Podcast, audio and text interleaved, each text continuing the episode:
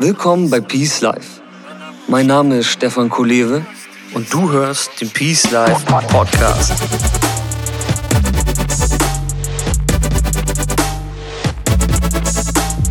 Das Leben ist ein Geschenk.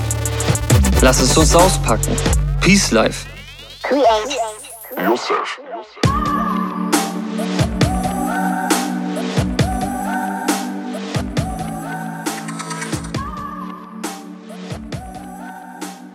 Herzlich willkommen zu einer neuen Ausgabe des Peace Life Podcast.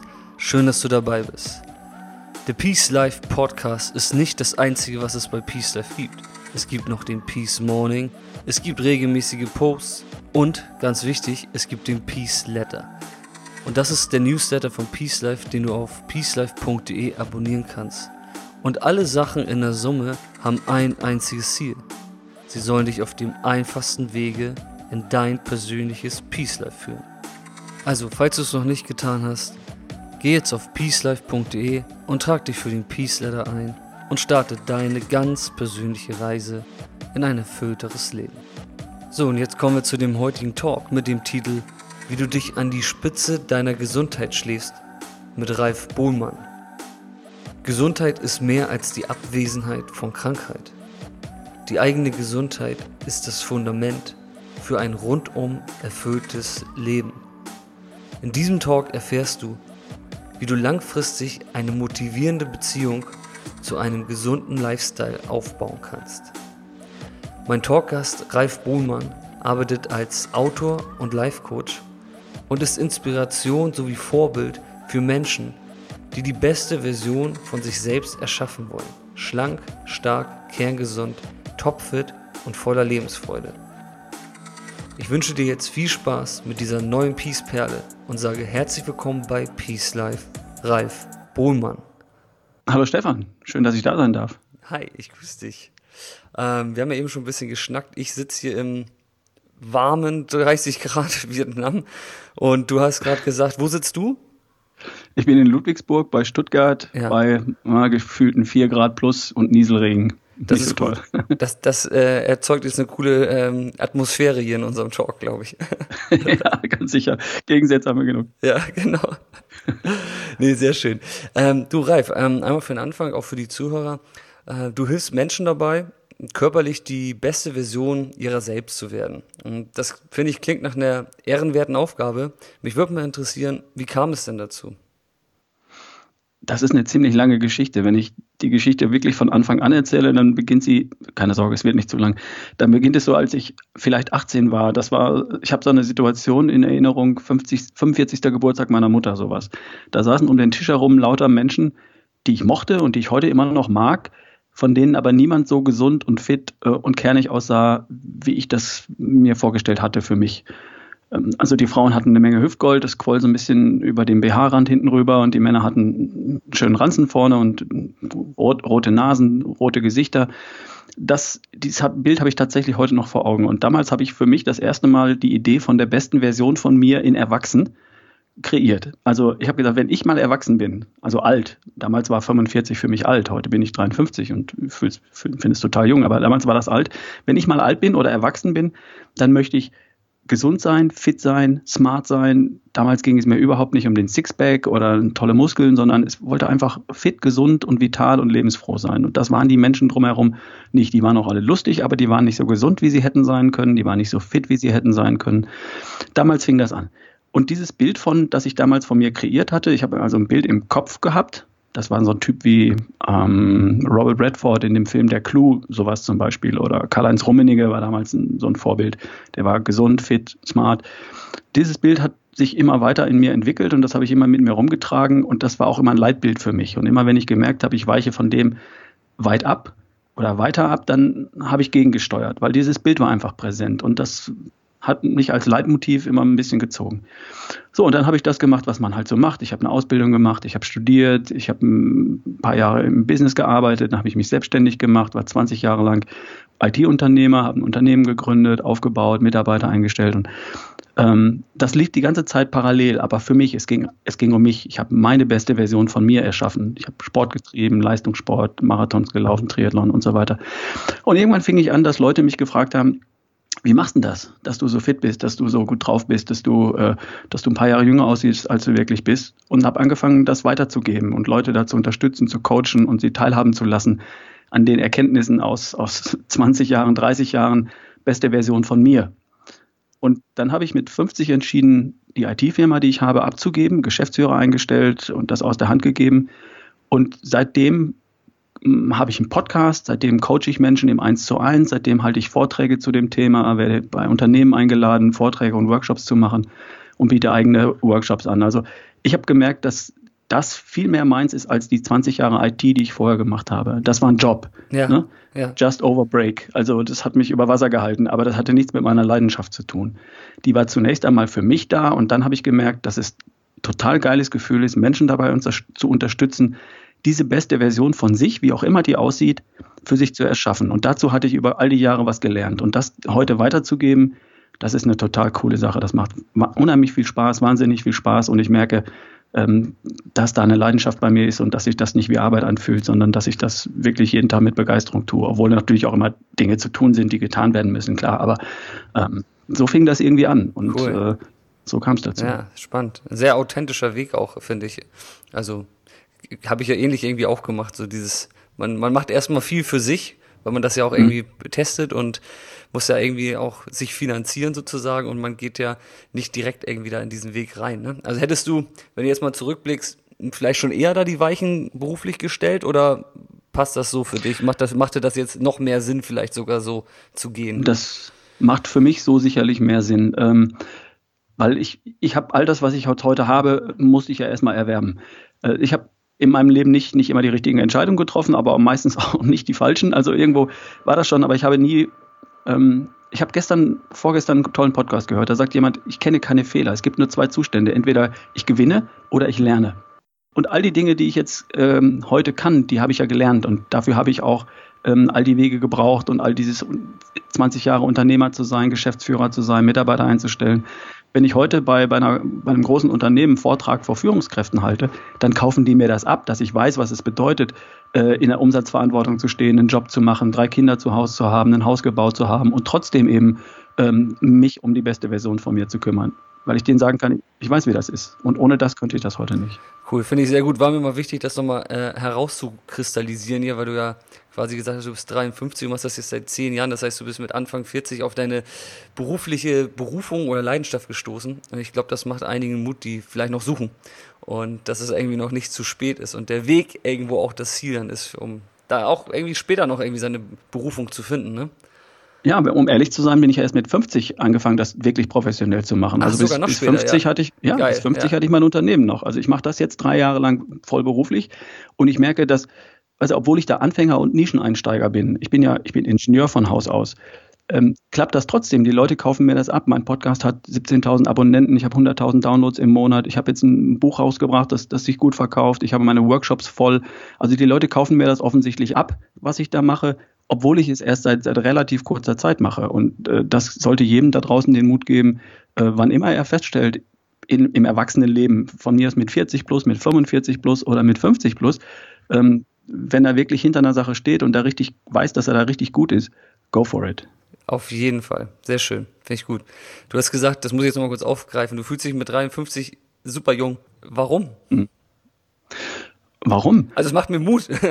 ich meine, ja, ja, ja, ich bin noch ein Stück jünger, aber wenn ich dann äh, so denke, das ist noch ein Stück hin bis dahin. Aber es würde mich mal interessieren. Was, was ist da dein, ich spüre das ja jeden Tag.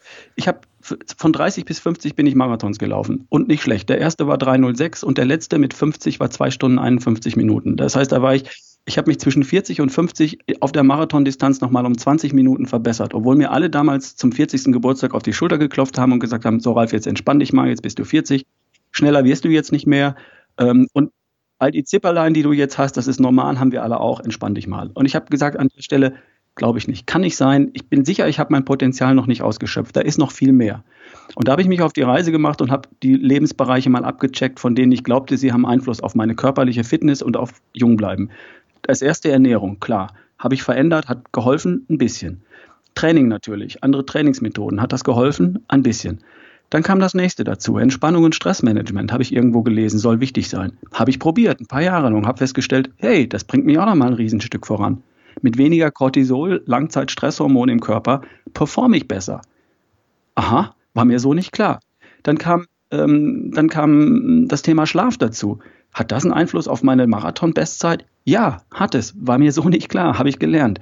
Auch mit hinzugefügt. Und dann kam der fünfte Lebensbereich, das Denken, alles, was zwischen meinen Ohren stattfindet. Also die Welt ganz doof da draußen oder die Welt ist ein wunderschöner Ort da draußen.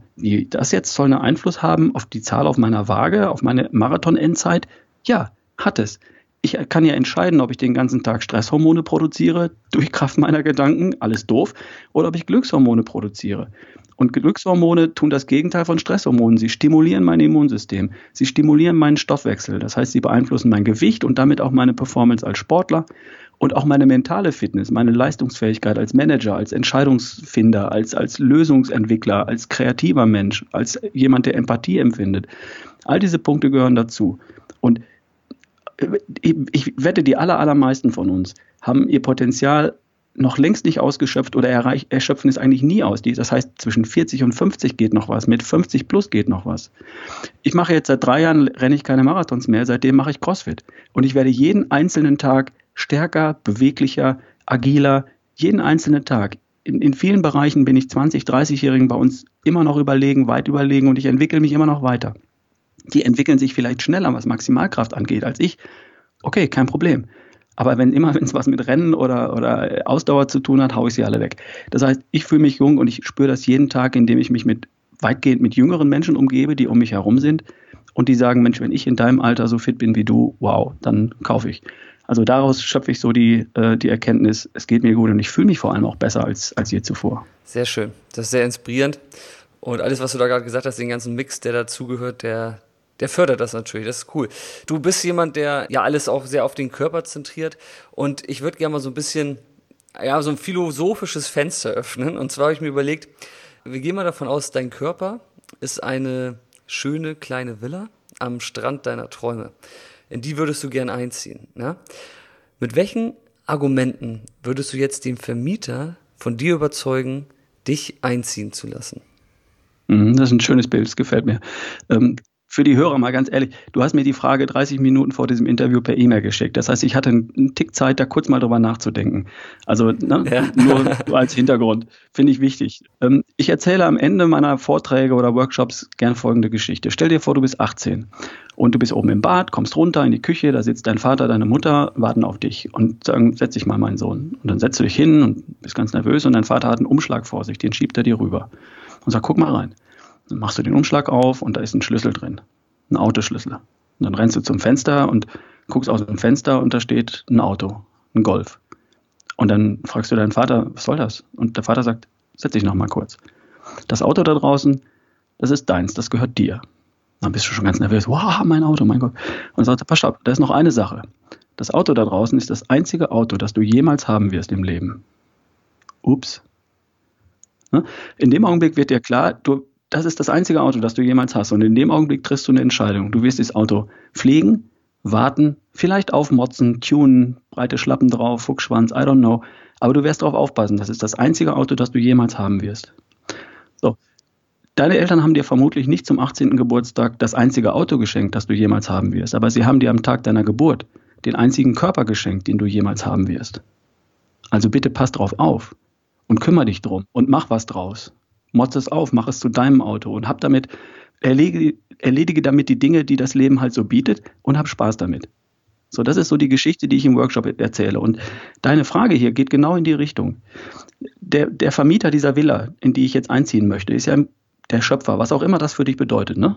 Und da ist eine Menge Dankbarkeit für mich da, dass ich diesen Körper bewohnen darf. Und ich habe ihn ja bis jetzt bewohnt. Das, ich sehe das so ein bisschen so, ich habe ihn damals, hat man mich einziehen lassen in eine Hütte am Strand.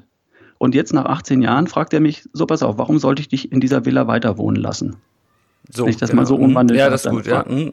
Dann würde ich ihm wahrscheinlich antworten, pass auf, ich bin damals in eine Hütte am Strand eingezogen. Die hat mich vor Regen geschützt, die hat mich vor Wind und Wellen geschützt und so weiter.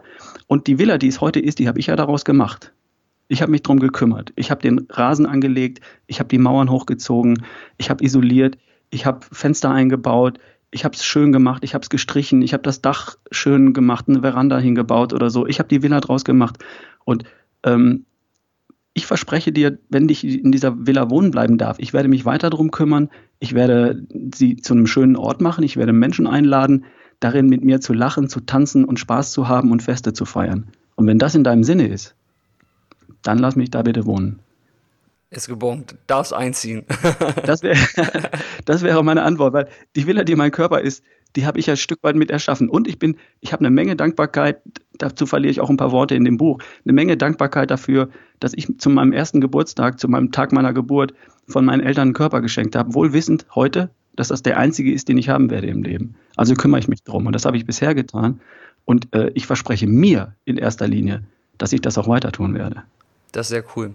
Ja, klingt glaubwürdig auf jeden Fall wäre ich der Vermieter, würde ich dich wohnen lassen, sag ich mal so. ja, schön, ja. Ich kann heute noch Leute einladen, mit mir Feste zu feiern, indem ich äh, mein Know-how zu dem Thema weitergebe. Und das mache ich ja heute in Workshops und, und Vorträgen und in meinem Podcast. Ja, ist richtig, ist gut. Finde ich gut. Auch die, ich hatte jetzt eine Villa als Metapher gewählt, weil die, die Hindus sagen immer gern, der Körper ist der Tempel der Seele. Aber witzigerweise hast du das mit dem Auto auch angesprochen. Das habe ich auch im Artikel von mir, habe ich gesagt, das ist, äh, dein Körper ist ein Lamborghini. Und da, da spiele ich auch so ein ganzes Rennen durch. Und da geht es eigentlich auch darum, deswegen wollte ich es auch nochmal sagen, dass wenn du davon ausgehst, du hast ein Lamborghini und du fährst damit vielleicht Straßenrennen, um das mal ein bisschen zu überspitzen, du würdest ihn halt nicht mit irgendwelchen Mist tanken und du würdest nicht das Verdeck offen stehen lassen bei Regen, nicht in irgendwelchen schäbigen Gegenden parken und, und du würdest halt aufpassen, du wirst ihn pflegen, du wirst ihn hegen, du wüsstest halt, das ist ein technisches Wunderwerk und damit willst du dich durch dein Leben bewegen, ne? Absolut. Und nochmal, äh, der Körper ist ja nichts anderes als, als der Tempel meiner Seele, wie du eben sagst. Ähm, das ist ja Mittel zum Zweck. Für mich ist das nicht der Selbstzweck, sondern für mich ist das das Haus, in dem ich Feste feiere oder ähm, das Auto, mit dem ich äh, Abenteuer bestehe genau, oder was genau, auch immer. Ne? Es, dir, es ja. geht nicht in erster Linie um den Körper, es geht nicht in erster Linie um den Sixpack, sondern um das, was ich damit anfange. Genau. Der Körper ist die Basis für alles, um all das zu schaffen, was mir wichtig ist im Leben. Ja, ist so. Das ist ein ganz zentraler Punkt. Mir wichtig im Leben sind zuerst und allererst meine Familie. Dann mein, mein Job, das, was ich mit Menschen mache, Menschen zu unterstützen. Solche Dinge. Ne? Das ist mir wichtig und das kann, kann ich doch alles viel besser in einem Körper, der funktioniert in einem, mit einem Geist, der funktioniert. Und ein Geist, der funktioniert, braucht eine, einen Computer, eine, eine CPU, einen Hauptspeicher, also ein Gehirn, und, ne, das mich denken lässt, das mich kreativ sein lässt, braucht Glückshormone, Antriebshormone, Sexualhormone, alles das, was mich vor, mit Energie auf der Bühne stehen lässt. Und dafür ist der Körper da und den darf ich pflegen. Sonst komme ich mit dem mit einem rostigen Käfer komme ich auch voran vielleicht, aber eben nur schleppend und mit einem ähm, getunten Sportwagen bin ich einfach ein bisschen schneller unterwegs. Vollkommen. Also der Körper ist auch so wunderbar. Ne? Und man merkt ja auch, also in der Meditation leite ich oft einen Bodyscan an und da geht es ja auch darum, dass man mit dem Geist durch den Körper wandert. Und da lernt man halt, wenn man tiefer und weiter drin ist in der Meditation irgendwann, dass halt im Körper auch die ganzen Emotionen auch verankert sind. Ne? Ähm, also der Körper ist weitaus äh, mehr, als man oft auf der Oberfläche vermuten mag. Ne? Und da gibt's ja sämtliche Bereiche, ich meine auch in der Medizin und überhaupt, was, was es da alles für Wechselwirkungen gibt, psychisch, physische Wechselwirkungen und umgekehrt. Ne? Das ist einfach ein, es ist ein Wunderwerk. Deswegen ist es cool, dass wir das hier so ein bisschen abfeiern, dieses Wunderwerk, in der Hoffnung, dass äh, alle, die zuhören, äh, mehr Lust haben, sich mehr um ihren Tempel oder ihre Villa am Strand oder ihr Auto zu kümmern. Finde ich gut. Ja, weil weil sie dann mit den anderen Dingen auch einfach super schnell und, und besser vorankommen. Das macht genau. eine Menge Sinn. Der sagte, ich glaube, Arthur Schopenhauer sag, war das, ne? Der sagte irgendwie, Gesundheit ist nicht alles, aber ohne Gesundheit ist alles nichts. Perfekt, Sie müssen nichts hinzuzufügen. Ja, genau, deswegen können wir auch gleich zur nächsten Frage rüberkommen. Ich glaube, vielleicht haben wir schon ein paar Sachen vorweggenommen, aber du kannst es ja nochmal sonst auf den Punkt bringen. Und zwar würde mich mal interessieren, weil bei Peace geht es auch immer um positive Fähigkeiten. Auf welche persönliche Fähigkeit kommt es deiner Meinung nach am meisten an, um langfristig gesundheitsmotiviert zu bleiben? Mhm. Die Antwort klingt jetzt vielleicht ein bisschen ähm, weit hergeholt, aber ich meine das tatsächlich so. Es kommt am meisten auf die Fähigkeit an, zu träumen oder eine kreative Idee von der besten Version zu, von dir zu entwickeln. Weil wenn du irgendwo hinkommen willst, brauchst du erstmal ein Ziel. Und wenn du langfristig an einem Ziel dranbleiben willst, dann muss das wirklich stark sein. Also wenn ich mit Menschen arbeite, das allererste, was wir machen, ist, wir machen das Ziel, den Traum, das Bild von der besten Version von dir. Was auch immer das für jeden Einzelnen bedeutet. Also kerngesund, topfit, voller Energie und Lebensfreude. Ne? Der eine möchte ein Sixpack, der andere breite Schultern, der andere weniger Hüftgold, was auch immer. Äh, das machen wir erstmal richtig klar und ich möchte, dass die Leute dazu ein, ein Bild haben im Kopf, von mir ist auch ein altes Foto, das Sie sofort abrufen können, wie sie aussehen wollen würden. Und wenn es nichts in der eigenen Vergangenheit war, dann finden wir ein Bild vom Aus, im Außen von mir aus. Irgendeine Person, von der ich sage, so stelle ich mir ich ihn richtig vor, sowas in der Art. Also die Fähigkeit, das zu entwickeln und das im Kopf zu verankern, im, vor dem geistigen Auge mit einem Gefühl anzureichern. Also wie fühlt sich das an, wenn ich mein Ziel erreicht habe? Wenn diese Arbeit getan ist und da ein Bild entstanden ist, das die Leute richtig begeistert, dann ist der Antrieb da, all die kleinen Dinge zu tun, die getan werden müssen. Also die blöden Gewohnheiten, die destruktiven Gewohnheiten durch bessere konstruktive Gewohnheiten zu ersetzen. Mehr ist es ja nicht. Wir sind ja das Ergebnis dessen, was wir in den letzten Jahren mit uns angestellt haben. Exakt in fünf Lebensbereichen. In ne, Ernährung, Bewegung, Entspannung, Stressmanagement, Schlaf und, und Denken. So. Also das sind jetzt deine, die, die du sozusagen ähm, rauskristallisiert hast als genau. Lebensbereiche? Genau. Hm, okay. Das sind so die, die, auf die ich mich konzentriere. Das ist so meine Welt. In meiner Welt sage ich, da in diesen Bereichen kann man das alles abchecken. Ne? Und deswegen die Fähigkeit zu träumen ist für mich eine Grundvoraussetzung, die Fähigkeit, sowas zu entwickeln für sich, klar zu kriegen, weil es geht bei allem im Leben, bei all den Dingen, die da, die entscheidend sind für meinen Körper, geht es darum, äh, es braucht den Antrieb halt und ähm, den schaffe ich einfach mit diesem Traum und dann fallen die anderen Dinge von ganz allein an den Platz, dann mache ich einfach die Dinge, weil ja, kann praktisch nicht mehr anders. Das ist gut, das ist gut.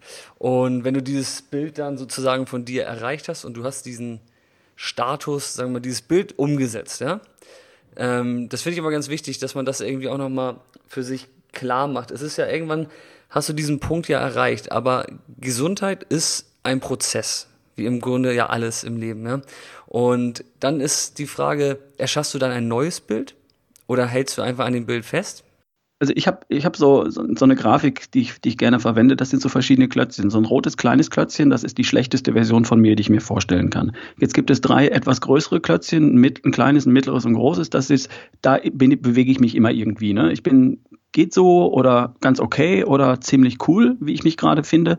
Und dann gibt es ein großes grünes Klötzchen, das ist sozusagen die Idee von der besten Version von mir. Und immer wenn ich der sehr nah, nah bin, wenn ich die praktisch schon erreicht habe, dann erscheint dahinter die Idee von der nächsten besten Version. Beispiel. Als ich äh, mit 48 war die Idee von der besten Version von mir ein 68 Kilo leichter, hagerer, schlanker, federnder Marathonläufer, der Marathon deutlich unter drei Stunden rennen kann mit 50 Jahren. Habe ich gemacht. Und als ich das hatte, dann stand ich auf der Ziellinie und habe gesagt, Chaka, ist jetzt.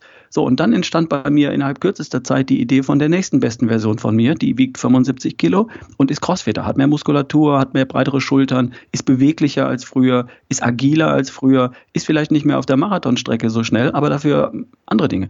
bei mir erscheint immer die nächste, die Idee von der nächsten besten Version. Dieses ganze betrachte ich als ein Spiel. Und zwar nicht als ein Spiel, das man spielt, um zu spielen, äh, zu gewinnen, am Ende kriegt einer einen Pokal, ich habe die beste Version von mir und dann gehe ich nach Hause. Das ist es nicht, sondern das ist ein Spiel, das man spielt, um zu spielen. Wie Sandbogen bauen. Bin ich voll bei dir. Da, da, gewinnt man nicht. Es kriegt keiner den Pokal und sagt, sondern ich habe Spaß am Spielen. Jede einzelne Minute. Wenn ich keinen Bock habe, höre ich auf. Und wenn ich Lust habe, weiterzuspielen, spiele ich endlos weiter und die Burg kann gar nicht groß genug werden. Oder es entscheidet eine neue Idee für eine Burg. Also es, es ist nicht Ziel erreicht und dann ist Ende, sondern äh, Ziel erreicht, wie sieht das nächste Ziel aus? Und woran habe ich jetzt Spaß? Das ist das Ding eigentlich. Das ist gut. Das äh, überschneidet sich ein bisschen auch mit meiner Lehre. Ich sehe das immer als Level. Und ja. das ist halt so ein Stufenthema eigentlich, ne? Dass man sich immer von, ja, von Level zu Level irgendwie bewegt. Dass man die Vision immer wieder anpassen, anpassen kann und auch anpassen sollte, ne? Das mhm, ist, äh, ja. ja, hast du gut auf den Punkt gebracht, das ist cool. Für mich ganz einfach gesagt, Gesundheit, auch im Peace-Life-Kontext, ist, haben wir ja auch schon gesagt, für mich auch immer ein Fundament. Also das, das Fundament, worauf alles steht, hatte ich ja eben das Zitat auch rausgesagt. Mhm. Und daher auch äh, liegen da für mich auch dahinter einfach auch die, ja, auch Grundfähigkeiten, die dazugehören. Sich gesund zu ernähren, sich äh, ausreichend zu erholen, sich äh, umfassend zu bewegen. Ja, ich gehe das auch sehr nerdig auch schon seit vielen Jahren an. Und es ist bei mir sozusagen, hat sich das sozusagen herausentwickelt, dass ich gemerkt habe, wenn wir mal auf diese ich spreche mal von drei Säulen im Gesundheitsfundament, weil so wie du jetzt zum Beispiel Denken da reinklassest, ist für Denken ist für mich eine eigene Instanz, die eigentlich für alles immer den, den Keim ersetzt. Also jetzt in, mhm. in meiner Arbeit, aber ich habe jetzt für mich jetzt mal ganz, um das ganz einfach zu machen, ist es Bewegung, Ernährung und Erholung. Und Erholung ist für mich ganz klar im, im, im Hauptthema, ich sag mal 80 Prozent macht da der Schlaf aus, ja. Und worauf ich hinaus will, ist folgendes. Ich habe gemerkt, am Anfang habe ich immer, am Anfang war ich, dachte ich, wenn ich fit werden will, ist Sport das Wichtigste. Irgendwann wurde ich ein bisschen schlauer und habe dann erfahren, okay, 70 Prozent ungefähr, sagt man so, macht die Ernährung aus, ja. Und dann habe ich irgendwann erkannt, auch in stressigeren Phasen, dass wenn ich nicht genug Schlaf habe, ja, dann kann ich diese anderen Sachen gar nicht erfüllen. Wenn ich nicht genug Schlaf habe, kann ich keine Energie beim Sport aufbringen, um richtig, richtig effektiv zu trainieren. Und ich habe nicht das Durchhaltevermögen, mich gesund zu ernähren über den Tag hinweg, wenn mir der Schlaf fehlt. So, da habe ich für mich immer den Schlaf nach vorn gesetzt. Bei mir steht der Schlaf oder die Erholung vorne und dann kommt erst die Ernährung und dann kommt am Ende die Bewegung. Ja, so auch in der, mhm. in der mhm. Zeitverteilung auch. Und jetzt also wenn du mir jetzt nicht komplett widersprichst, würde ich mich dafür interessieren, welche Faktoren nach deiner Erfahrung nach am wichtigsten sind für einen idealen Schlaf? Also was macht einen idealen Schlaf aus? Mhm, okay, also ich widerspreche dir überhaupt nicht. Ich bin völlig deiner Meinung und das ist das klassische unterschätzte Element bei, bei vielen Menschen da draußen. Ich finde es total cool, wenn du für dich bereits begriffen hast, dass das ein ganz zentraler Bereich ist und dem auch entsprechenden Stellenwert einräumst. Finde ich total cool. Und ich hoffe, es, tun immer mehr Menschen da draußen. Ähm, was sind die Voraussetzungen für idealen Schlaf? Also erstmal, ähm, was ist idealer Schlaf? Weiß nicht, ob es den wirklich gibt. Ich bin, ich bin da relativ einfach gestrickt, ganz ehrlich. Ich sorge für, ich finde da drei, vier, fünf Punkte, wo ich sage, wenn das alles gegeben ist, dann klappt schon. Und zwar erstens ausreichend müde. Ausreichend müde? Ausreichend müde sein. Musst du erklären. Beweg dich. Also du kannst nicht den ganzen Tag auf dem Sofa gehangen haben äh, äh, und nach, nach zwölf Stunden wach äh, dich hinlegen und, und versuchen, ideal zu schlafen. Wirst du nicht. Wenn dein Körper nicht ausreichend äh, müde ist, dann wirst du auch nicht perfekt schlafen, sondern ne, du darfst ausreichend müde sein. Ich kenne eine Menge Leute, die schleppen sich morgens von, vom, vom, vom Bett in die, in die WG-Küche, von da aus vor den Rechner, von da aus äh, dann wieder aufs Sofa und dann wieder ins Bett und liegen drei Stunden wach. Ja klar, wundert mich nicht. Ausreichend müde ist cool, ist äh, akzeptiert. Der zweite Punkt wäre ähm, ausreichend versorgt. Und damit meine ich jetzt tatsächlich Vitalstoffe, also Dinge, die über die Nahrung in unseren Körper reinkommen sollten. Bei vielen fehlt es einfach an Grundstoffen wie zum Beispiel Magnesium. Äh, in manchen Regionen auf diesem Planeten äh, ist das so. In, in, Deutschland zum Beispiel haben sehr, sehr viele Menschen äh, nicht genügend Magnesium im Blut und dann liegen sie Nachtstunden wach, weil Magnesium würde den Körper entspannen, die Muskulatur, aber auch die Blutgefäße im Gehirn und dann funktioniert Schlaf einfach viel besser. Und manchmal kann man da mit kleinen Details für Abhilfe schaffen. So, also ausreichend versorgt wäre Wie das Zweite. Wie merkt man zum Beispiel einen Magnesiummangel? Ähm, indem man neigt zu kalte Finger, kalte Füße, mhm. Verspannungen, Kopfschmerzen oder nicht gut schlafen. Okay. Wenn eine dieser vier Dinge gegeben sind, sage ich den Leuten, geh in die Apotheke, zweimal 400 Milligramm Magnesium am Tag, morgens und abends, vielleicht sogar noch ein bisschen mehr. Und äh, dann rufen mich die Leute am nächsten Tag an und sagen, wow, ich habe geschlafen wie ein Baby. Das ist, ist manchmal wirklich so trivial. Okay, cool. Okay. Mhm. Das nächste wäre, ganz wichtig, ausreichend entspannt zu sein, bevor ich ins Bett gehe. Das heißt, wenn ich merke, ich bin aufgekratzt, ich bin irgendwas, dann kann ich zwei Dinge tun. Ich kann mich mit Alkohol betäuben oder ich kann mich mit Facebook oder Telef TV, Fernsehen, was weiß ich, betäuben und versuchen, das Affengeschnatter im Kopf zu beruhigen. Oder ich entspanne mich auf Knopfdruck, zum Beispiel mit einer Meditation, mit einer mit einer, mit einer Nachtroutine, mit einer Abendroutine zum Beispiel, um mich einfach zu entspannen. Also ich möchte ausreichend entspannt sein, das wäre das Dritte. Das Vierte wäre noch ausreichend Zeit. Also ich darf einfach acht Stunden, bevor ich aufstehen muss, zu Bett gehen. Manchen fehlt es einfach daran, die gehen um Mitternacht ins Bett, müssen um 6 Uhr raus und äh, dann fehlen einfach zwei Stunden, schlicht und einfach. Acht Stunden ist so eine Faustregel, ne, die man öfter schon mal so aufgeschnappt hat. Ist das so oder weil ich da auch schon wieder äh, widersprüchliche Studien irgendwie mal in den Händen hatte und oder ist das doch individuell oder was ist da deine Erfahrung? Ja, es ist, es ist individuell, aber in einem engen Bereich. Das heißt, man sagt so Pareto-Prinzip, 80 Prozent der Menschen sind bei acht Stunden Schlaf perfekt erholt. Ein paar Prozent brauchen mehr und ein paar Prozent brauchen tatsächlich weniger. Aber wie gesagt, wenn ich von diesen 80 Prozent ein paar abziehe, dann sind es 10 Prozent nach oben und 10 Prozent nach unten. Also vielleicht 10 Prozent der Menschen sind auch schon bei sieben Stunden perfekt erholt. Das darfst du für dich rausfinden. Aber 90 Prozent der Menschen behaupten, dass ihnen, dass ihnen sieben Stunden ausreichen. Also ich, hab, ich schlafe sechs Stunden, das ist ausreichend. Dann haben sie vermutlich recht. Ausreichend ist in der Schule eine vier. Ja, genau, so sieht's aus, ja. Ich hätte aber gut oder sehr gut, also eins bis zwei. Und dann sind es für die allermeisten von uns rund acht Stunden Schlaf. Mhm. Netto oder inklusive Einschlafphase? Die, der ideale Schlaf heißt ja, ich lege mich hin, bin nach fünf Minuten weg und wache dann zum Morgengrauen auf. Also dann ist nicht viel Unterschied zwischen Netto und ja. Brutto. Okay. Mhm. So, und wenn es noch was dazu gäbe, dann sind es jetzt einfach ausreichend gute Bedingungen. Kühl, dunkel, trocken, weich. Punkt. Den Rest macht die Natur. Mhm. Weich, weich ist gut. Ich habe hier heute. Oder auch hart. Also, ja, ja ne, genau, die, ja. Mhm. Die richtige Form davon. Ich würde wahrscheinlich auch auf einer ganz dünnen Futon-Matratze auf dem Boden schlafen. Kann ich mit meiner Frau, kriege ich das nicht durch. Also die braucht was Weiches. Und da ich ganz gerne mit meiner Frau schlafe, äh, im Bett äh, verzichte ich dann auf, auf das Hart, was ich für mich akzeptabel finde. Aber da darf jeder seins finden. Das ist ganz witzig. Deswegen muss ich jetzt gerade so lachen, weil ich, ähm, wir haben hier, mh, wir sind im, in unserem Haus hier in Südvietnam und wir haben in unserem Zimmer ganz normales, äh, so, so, so, so, ja, wie heißt das, so eine King-Size-Matratze, so ein Bett. Und aber im, im anderen Zimmer haben wir so ein original vietnamesisches Bett stehen. Und das ist ein reines Holzbett. Mhm? Mhm. Das bedeutet, also Holz. Das ist keine Matratze, das ist einfach Holz, ja. Ich kannte sowas vorher nicht, ja. Und das ist äh, sozusagen ein traditionelles Bett. Und da habe ich jetzt die letzten zwei Nächte drauf geschlafen, weil ich wiederum von einem Physiotherapeuten gehört habe, dass unsere normalen Matratzen unsere Wirbelsäule krumm machen. Und ich habe mir mal so ein bisschen dann irgendwie, man kann so einen Test machen, wenn man sich gegen eine Wand stellt. Wie, wie liegt, äh, wie sehr liegt deine Wirbelsäule an der Wand an? Und da habe ja. ich gemerkt, dass ich schon so ein bisschen hohlkreuzig äh, bin und oben dann wieder auch ein bisschen, äh, also ist es nicht gerade. Und jetzt habe ich mich mal deswegen irgendwie mal da, da mal auf so ein Holzbrett gezwungen. Und im Endeffekt habe ich unfassbar gut geschlafen. Wow, nach, nach zwei Tagen schon. Ja. Die, die Theorie dazu sagt, dass man drei, vier Tage braucht, äh, um sich dran zu gewöhnen und dann ist es perfekt. Aber die meisten halten diese drei, vier Tage nicht aus, weil da wird man nach ein paar Stunden immer wach, dreht sich einmal, schläft dann aber schnell wieder ein. Das sagt so die Theorie. Ähm, ich würde das super gerne auch mal ausprobieren.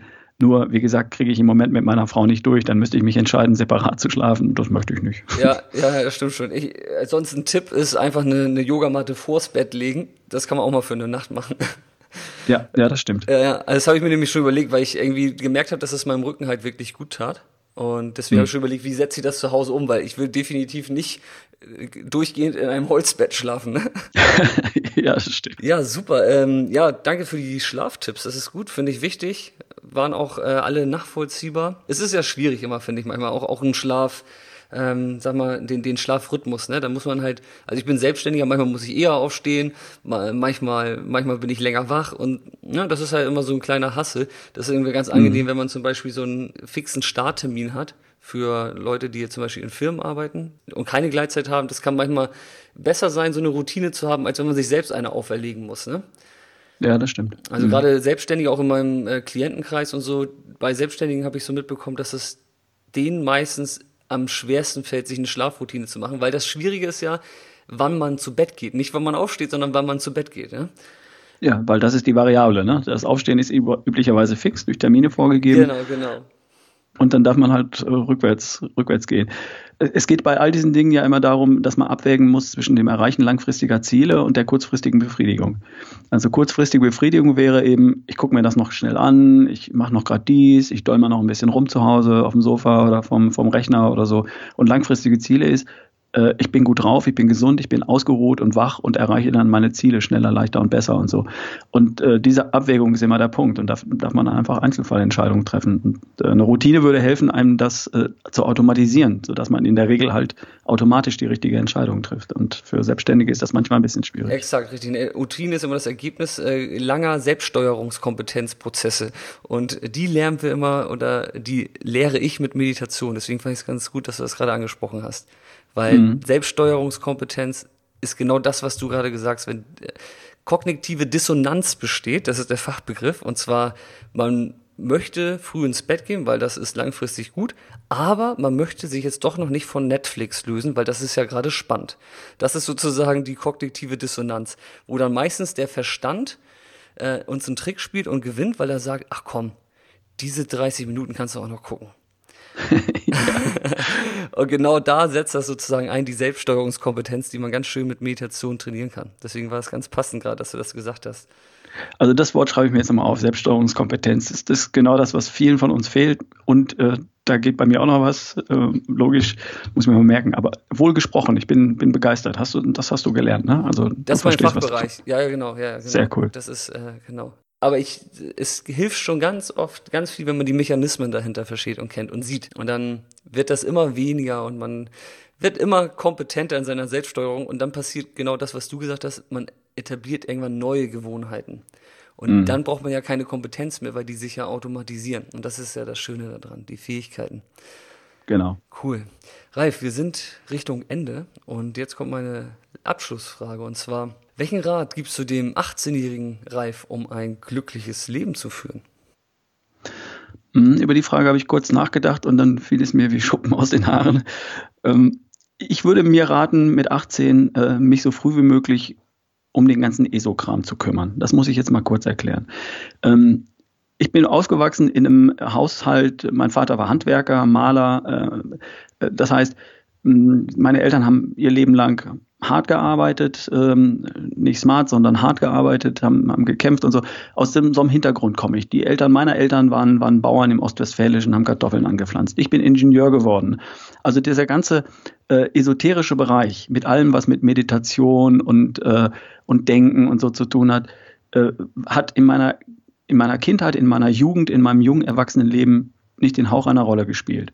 Ich bin als Ingenieur groß geworden und wenn ich dir Schlaf erkläre, dann komme ich auf fünf Punkte, Bullet Points, ausreichend müde, ausreichend versorgt, ausreichend spannend. zack, zack, zack, ich bin, ich bin Ingenieur. Ne? Ja. Und ich habe leider in meinem Leben ähm, relativ spät ähm, mich aufgemacht, diese anderen Sachen an mich ranzulassen, wie Meditation, das, was man vielleicht als Esokram äh, be bezeichnen würde. Ich würde mir raten, mit 18, zieh dir das viel früher rein. Entdecke das viel früher. Entdecke viel früher Meditation und Entspannung für dich und warte nicht darauf, bis du mit der, vom Leben mit der Nase drauf gestoßen wirst. Mhm. Ich glaube, dass ich heute noch weiter wäre, wenn ich das für mich früher entdeckt hätte. Meditation, Entspannung, die Kraft meiner Gedanken. Wenn ich früher begriffen hätte, dass ich Gehirnbenutzer sein darf und nicht nur Gehirnbesitzer äh, Besit Besitzer bin, ne? schön, ja. der, nur, mhm. der, der nur gedacht wird, sondern dass ich über die Kraft meiner Gedanken die Hormone in meinem Körper steuern kann, dass ich bewusst Glückshormone produzieren kann und dass die tatsächlich mein Immunsystem stimulieren, das heißt mich wenig anfällig machen für Krankheiten, dass die meinen Stoffwechsel simulieren, das heißt mein Gewichtsmanagement erleichtern, was die im Körper alles für, für, für Auswirkungen haben, messbare Auswirkungen. Also die Kraft von Meditation, die Kraft von Entspannung, die würde ich mir raten, früher zu entdecken. Das wäre so mein Tipp. Ich glaube daran, es, es gibt keine Fehler, es gibt nur, nur Feedback im besten Fall. Ich, entweder ich, ich schaffe was oder ich lerne was draus, aber es gibt keine Fehler im Leben. Insofern werfe ich mir das nicht vor. Ich habe es ja jetzt irgendwann begriffen und ich beginne äh, auch noch mehr und mehr in dieses Thema reinzugehen und von, von Kreisklasse zu Verbandsliga zu wechseln, was Meditation angeht. Von Champions League bin ich auch da noch ein ganzes Stück entfernt. Aber ich mache mich da zumindest auf den Weg. Und hätte ich das noch ein bisschen früher hingekriegt, glaube ich, wäre das auch nicht schlecht gewesen. Das wäre mein Rat. Sehr gut. Klingt gut. Ja, esoterisch, ähm, ja, das ist immer so ein bisschen, so wird's genannt. Ne? Eigentlich, ich würde das gern überschreiben mit äh, spirituell.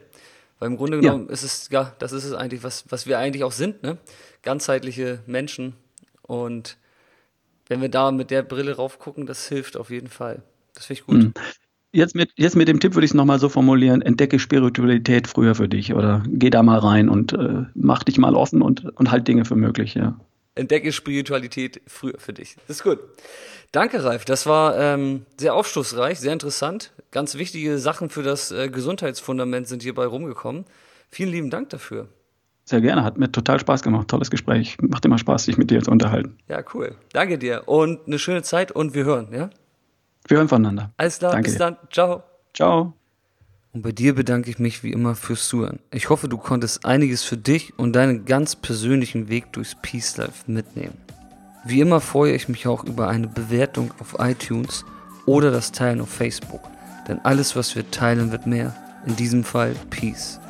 Und falls du es noch nicht getan hast, dann geh jetzt bitte auf peacelife.de und trag dich mit deiner E-Mail-Adresse für den Peace Letter ein und beginne somit deine ganz eigene Reise durch dein persönliches Peace Life. Ich freue mich, dich dort zu sehen. Das war's von meiner Seite. Ich wünsche dir eine schöne und erfüllte Zeit. Bis zum nächsten Mal, dein Stefan von Peace Life.